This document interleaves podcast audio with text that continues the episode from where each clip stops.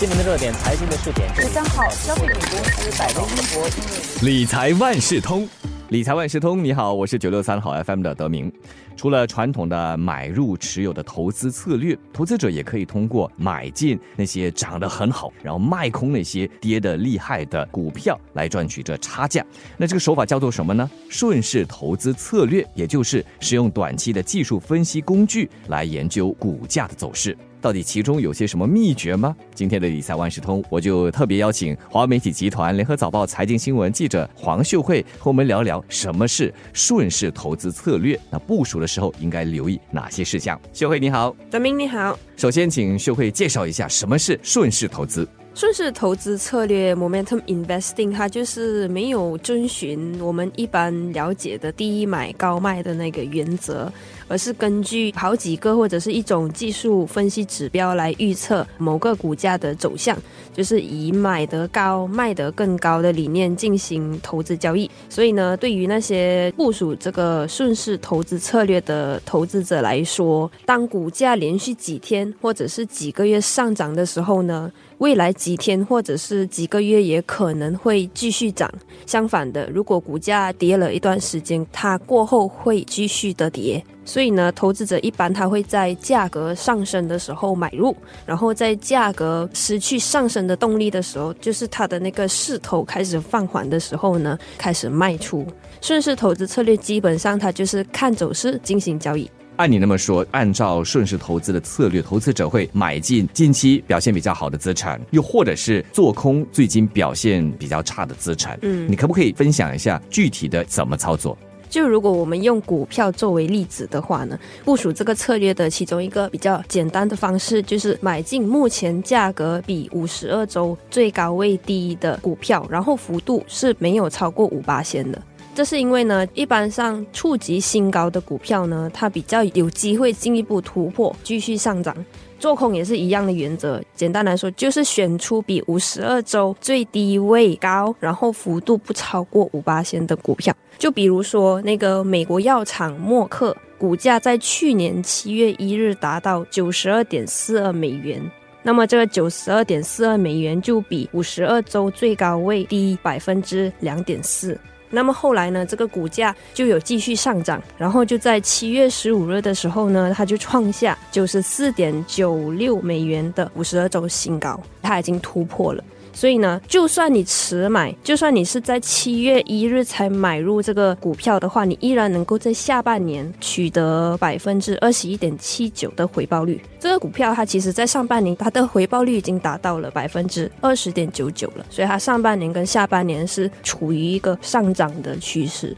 这是唯一的方法吗？另一种方法，简单来说的话，就是买入那个股票，就是在过去三个月到六个月回报率是最高的。啊就是买入那一些股票，或者是你可以选择卖出表现低于大势的股票。举个例子，埃克森美孚 （ExxonMobil） 在去年首半年，它已经取得了百分之四十六的总回报率。那么，如果你是在去年七月一日才买的话呢，你在下半年也是有取得一定的回报率，因为那个股价呢，它过后有继续的涨，然后它下半年的回报率是百分之二十八。听起来就是这买入的最佳时机和卖出的理想时机，这两者分别是什么时候？有些什么参考的指标吗？如果你是要买入一个股票的话呢，最好的时机就是在公司管理层他们发布一个表现很强的业绩表现的时候，或者是他们宣布一个对投资者来说是一个好消息，然后这些利好因素呢，他们就会继续推动股价的表现，然后继续走高这样子。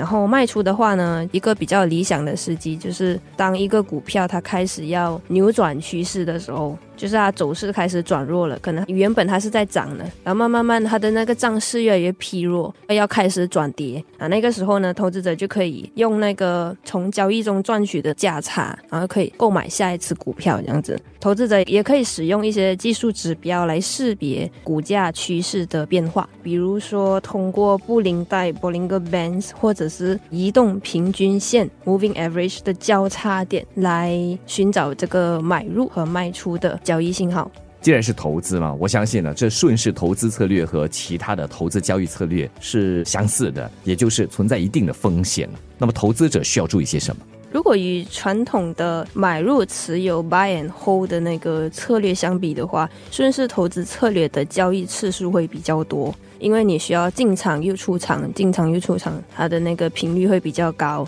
因为它是属于那种短期的投资交易嘛，所以这会导致那个交易成本增加，就可能会影响到你投资者的利润。然后另外就是呢，资产价格的走势是会改变的，不能保证近期一直涨的那个股票，它以后还是会继续涨。不能只是靠这个顺势投资策略来进行投资，就你不能只是留意那个价格走势，不然的话，你盲目投资于那个魔音股票的可能性就会很高。最后可能会陷入一个投机的情绪，就会承受比较大的损失。另外一个风险要留意的就是，容易被情绪操控的投资者比较难要部署这个策略，因为呢，投资者可能会舍不得卖掉亏损的股票啊，而且他们也会很想要卖掉表现好的股票来锁定他们的利润。因为这个顺势投资策略是比较注重看走势图的，如果你被情绪影响的话，就可能还不是时候卖出，然后你就卖出了过后就没有办法有效率的进行这个策略。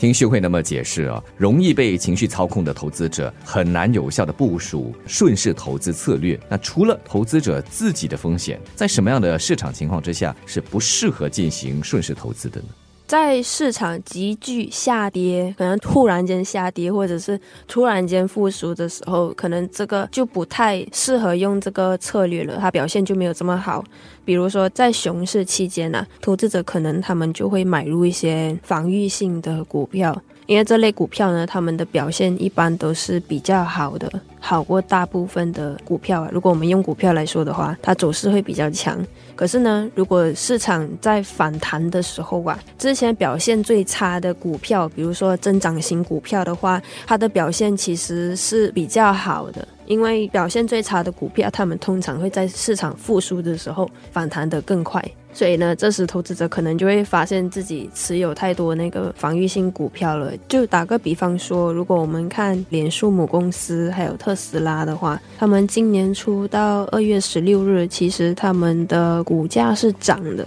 脸书母公司今年来就上扬了百分之四十三点二九。那特斯拉呢？近年来就上涨了百分之六十四点零二。那么，如果我们看他们去年的表现，其实是跌的，他们分别下跌了百分之六十四，还有百分之六十五。所以呢，如果你是用这个顺势投资策略的话，你可能就会错过这两只股在市场反弹的时候，你可以从中获得回报的一个机会。这一期的理财万事通为你特别解释顺势投资，而且在部署的时候应该留意哪些事项。希望你通过这个顺势投资策略，可以买高让你卖得更高，来赚取这个差价。再次谢谢华为媒体集团联合早报财经新闻记者黄秀慧。理财万事通每期提供你最需要知道的理财与财经知识。如果你想了解更多，可以到早报的 SG 搜索联合早报财经专栏理财解囊。我是九六三好 FM 的德明，我们下期再见。